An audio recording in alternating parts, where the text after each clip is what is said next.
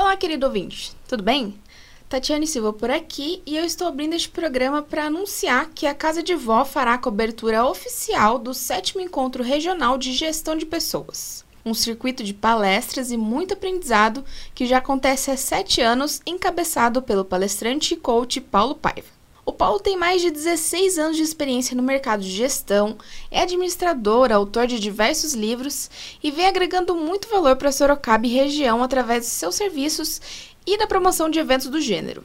Ele é meio que um exército de um homem só, e a partir de agora, você confere nesse feed nos principais aplicativos de podcasts conversas com o próprio Paulo falando sobre a sua trajetória, a história do surgimento do evento e como ele cresceu com os anos. Um bate-papo com pessoas que já participaram das edições anteriores, além de, claro, conferir a cobertura completa do sétimo Encontro Regional de Gestão de Pessoas, que acontece no dia 19 de março. Para comprar seu ingresso e garantir a presença no evento, basta olhar na descrição desse episódio. Todas as informações estarão lá. Bom, eu já falei demais, fiquem agora com o nosso papo com o Paulo Paiva.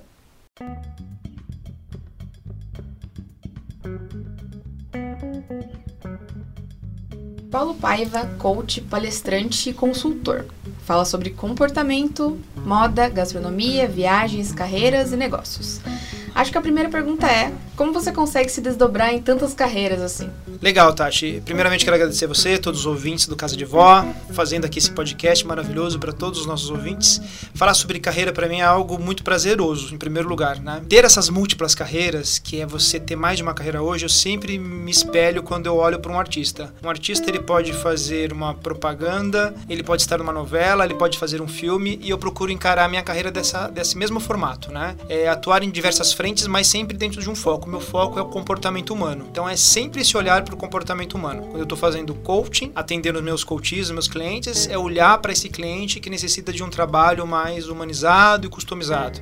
Quando eu estou palestrando para um público grande, isso faz com que eu me aproxime de uma certa forma e atenda uma necessidade dentro de um determinado tema que me foi me encomendado. Quando eu estou fazendo consultoria, de uma certa forma, é entender as necessidades de uma organização, mas também entender é, todos os pilares que envolvem o resultado de uma organização. E logo de cara, eu sempre vou partir do princípio que as pessoas levam as organizações ao sucesso. Por isso que eu consigo hoje direcionar muito bem essas múltiplas carreiras que eu tenho e faço com muita vontade, com muito empenho. E quem é o Paulo, além dessas profissões que você tem? O Paulo é uma pessoa simples, né? O Paulo é uma pessoa que tem muito objetivo, foco, garra, determinação, que trabalha frente a um sonho, a um propósito, que é ajudar o próximo, que é contribuir com o desenvolvimento humano. Então, de certa forma, mesmo quando o Paulo está em sala de aula, né, ministrando uma aula, aí, tá vendo? Uma outra atividade, né? Ministrando uma aula para MBA, é, o meu objetivo é fazer com que as pessoas elas entendam que comportamento no olhar de um administrador, que é a minha primeira formação, é estratégia.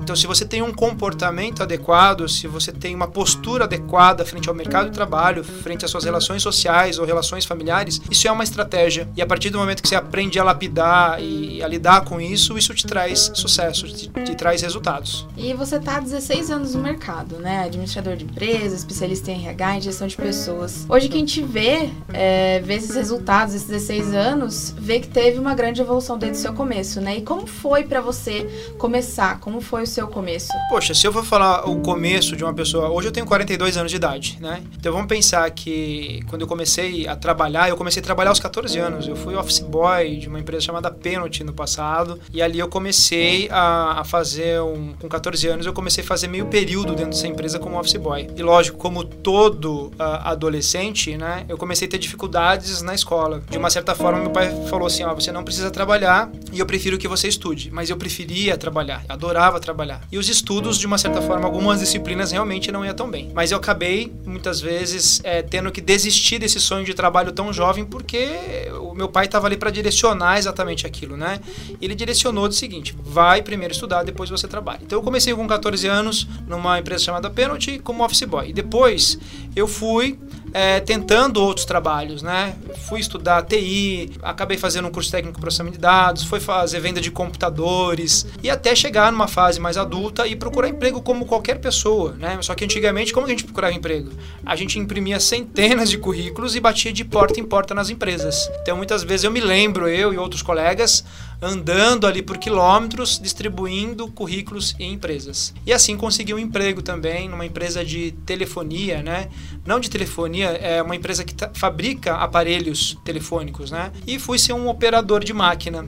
Então acho que tudo que eu acabei fazendo no começo me fortaleceu para ser quem eu sou. E de, de, certa forma eu fui fazendo esse crescimento. Eu fui entendendo que cada trabalho para mim era uma escada, era um degrau. Eu nunca fui muito de ficar criticando o trabalho. Eu fui muito de focar o que eu quero, o que eu desejo e que aquilo ali servisse de trampolim para que eu pudesse chegar onde eu queria. E de certa forma fui parar aí com acho que mais ou menos com 19 anos no grupo Votorantim, uma das empresas do grupo Votorantim, onde fiquei um ano na produção, passei por um processo de seleção, né, ou por alguns processos de seleção. Nesse um ano na produção fez com que eu também amadurecesse, porque é uma empresa de mais de 8 mil funcionários na época. E aí passei por processo de seleção e acabei parando na onde eu queria, que era no RH, na área de gestão de pessoas. A partir dali eu me apaixonei por pessoas, me apaixonei pela área de recursos humanos, né? entender que recursos humanos são subsistemas. Você fala desde recrutamento e seleção, benefícios, cargos e salários, é, a área de treinamento e desenvolvimento pela qual eu me especializei, a área de departamento pessoal, cultura, né, comunicação, tem uma parte de cultura e comunicação dentro da área de recursos humanos também, que trabalha o engajamento dos colaboradores. E aí eu fui para a área de treinamento e desenvolvimento. E aí me apaixonei mesmo, meu MBA, tudo foi em torno depois de todo esse desenvolvimento aí em trabalhar com pessoas. Você fala em especialização, em MBA e tudo mais. Você pensa em se especializar mais, em fazer mais alguns cursos, Sempre. investir mais? Sempre. É, eu sei que a gente está um pouco contramão sobre os modelos tradicionais de estudo. Né? Isso já existe uma discussão muito grande, né? globalmente falando, outros modelos de estudo. Você pega o modelo americano, por exemplo, as pessoas podem se alfabetizar, elas podem se formar em direito estudando dentro de casa não é? Mas ainda a gente é um país de terceiro mundo, a gente tem um, um modelo pedagógico, né, que constitui aí as instituições de ensino, e eu sempre estou dentro disso, né? Primeiro porque também sou professor, né? Eu dou aula em, em algumas instituições como professor especialista de MBA. Então, de uma certa forma, eu acho que o estudar para mim ele faz parte da minha rotina. Então, muitas vezes, quando eu termino um curso, eu fico pensando, quando eu vou fazer o próximo, não é? Agora mesmo eu já estou pensando em começar um outro, pleno, aí falando em 2020, começando uma outra pós, provavelmente aconteça esse ano. Então, acho que já não é mais nem pelo foco, eu preciso ter um título, eu preciso. É, porque em algum momento da carreira da gente, acho que é importante para quem está nos ouvindo, é, é, as certificações elas são fundamentais ainda, principalmente para o modelo tradicional de carreira, que é o um modelo CLT. É, se você vai buscar um emprego, por mais que você tenha talento, por mais que você tenha criatividade e inovação, a formação ela se faz necessária. É ali que se promove também as carreiras, o crescimento de salário e tudo mais. Né? Uma pessoa graduada ela ganha diferente de uma pessoa pós-graduada. Uma pessoa graduada com pós-graduação e com idioma fluente, ela ganha diferente de uma pessoa simplesmente graduada. A gente tem que ter essa noção. Então, de uma certa forma, os estudos eles fazem parte da minha vida. Primeiro porque eu trabalho necessitando de cada vez mais conhecimento para poder levar para o meu cliente. Né? É assim que eu construo toda essa, essa gestão do conhecimento. E voltando para o coach, é, você trabalhou em grandes grupos, você até falou do grupo Votorantim, né? E como a gestão de pessoas moldou, moldou a metodologia do coach Paulo Paiva? É, porque tem diferenças né, entre gerir um grupo de pessoas e gerir uma pessoa individualmente, né? Sim, é, eu acho que quando você está num projeto de consultoria, que hoje 80% do meu trabalho, basicamente, ele está atrelado a projetos em company, que é trabalhar com grandes grupos, né? Então, às vezes eu vou para treinar treinamento, eu vou dar um treinamento de liderança, eu vou dar um treinamento na área de atendimento a cliente.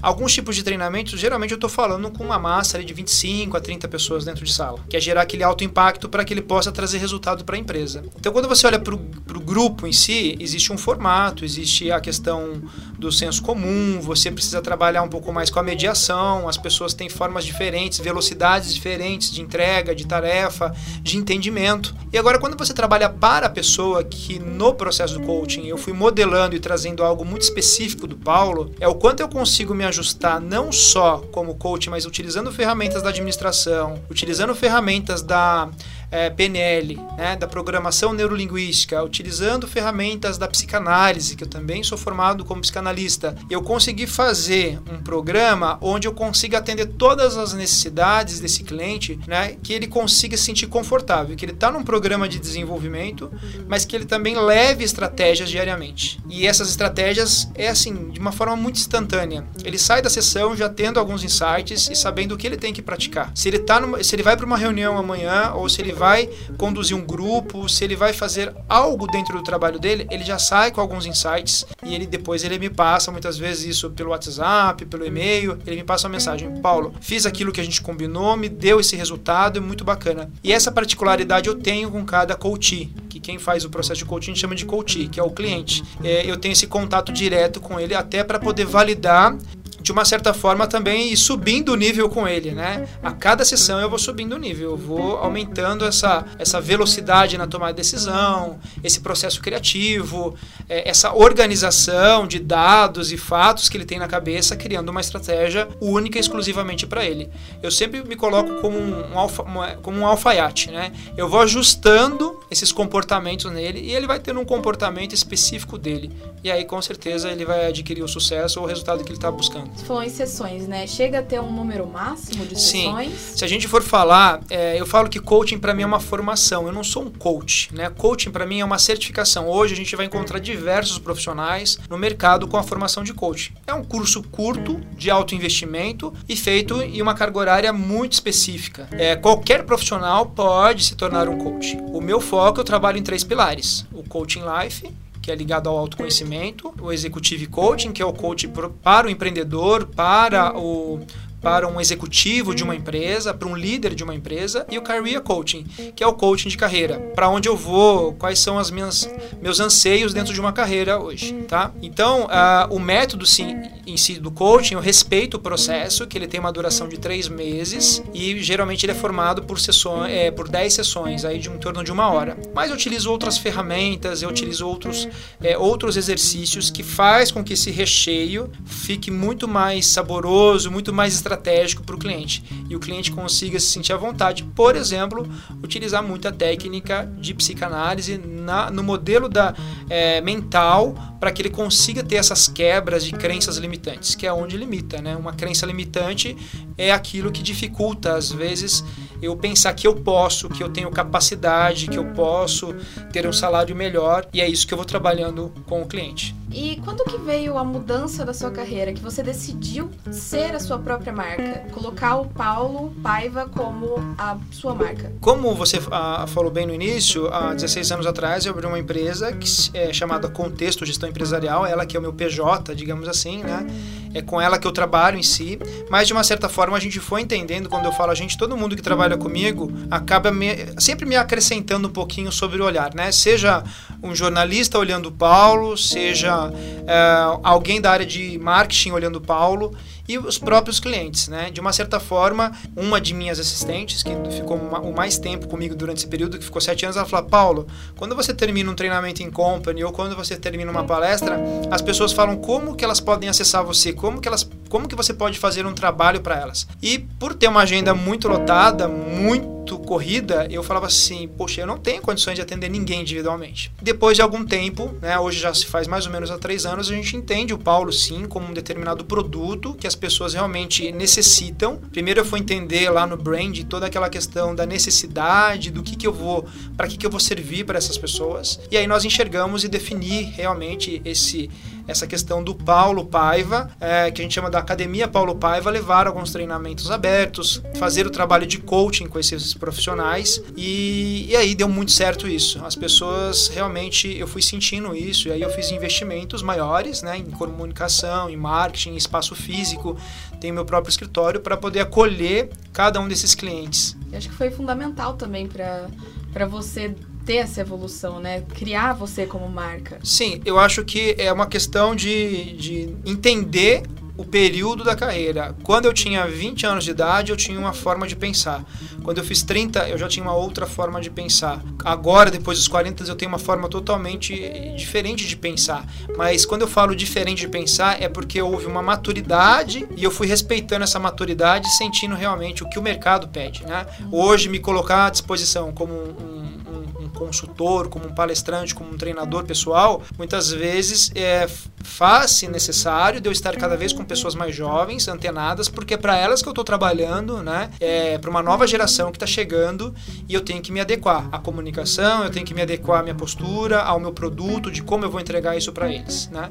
Por isso que muitas vezes eu tenho que estar tá antenado em tudo que está acontecendo e participando, né? Para que a gente consiga se manter fluente dentro do, do da nossa carreira. Sim, com certeza. E para a gente encerrar aqui, quais são os três pilares do seu trabalho hoje aqueles pontos que você olha e pensa, eu tenho que seguir isso para dar bons resultados, não só para mim, mas também para os meus clientes. Tá, eu vou até ampliar um pouquinho essa questão sua. Quando a gente fala de três pilares, eu geralmente rodo com uma metodologia que eu desenvolvi que eu chamo 70-20-10. É, a metodologia 70-20-10 diz o seguinte: 70% das pessoas dentro de uma estrutura é, empresarial é operacional. Né? É o primeiro salário, é uma formação mais básica.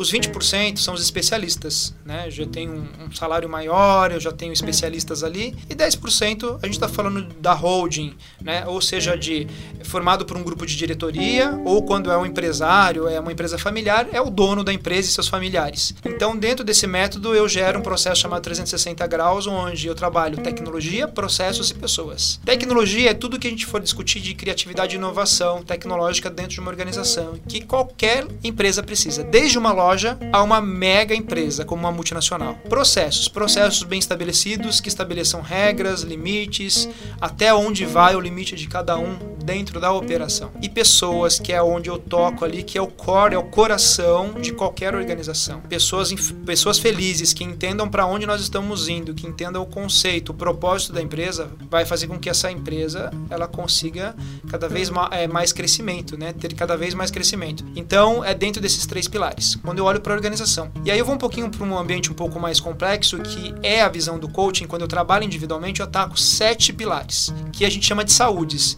A saúde física, a saúde mental, a saúde espiritual, a saúde social, a saúde familiar, a saúde financeira e a saúde profissional. Esses sete pilares formam aí é, uma, uma roda que a gente chama de roda da vida para que a gente consiga criar uma harmonia e atingir determinados objetivos frente ao que o cliente necessita. Paulo, foi uma honra ter você aqui. É, esse é o primeiro episódio do nosso programa. Na sexta-feira nós teremos um novo episódio também com o Paulo para a gente poder desenvolver um um pouquinho mais e contar mais da vida do Paulo, do evento e tudo mais. É, tem evento chegando aí também, hein? É, tem que ficar esperto com esse evento aí, que vai bombar, hein? Vai bombar. e eu que agradeço vocês também. Obrigada, até a próxima. Até.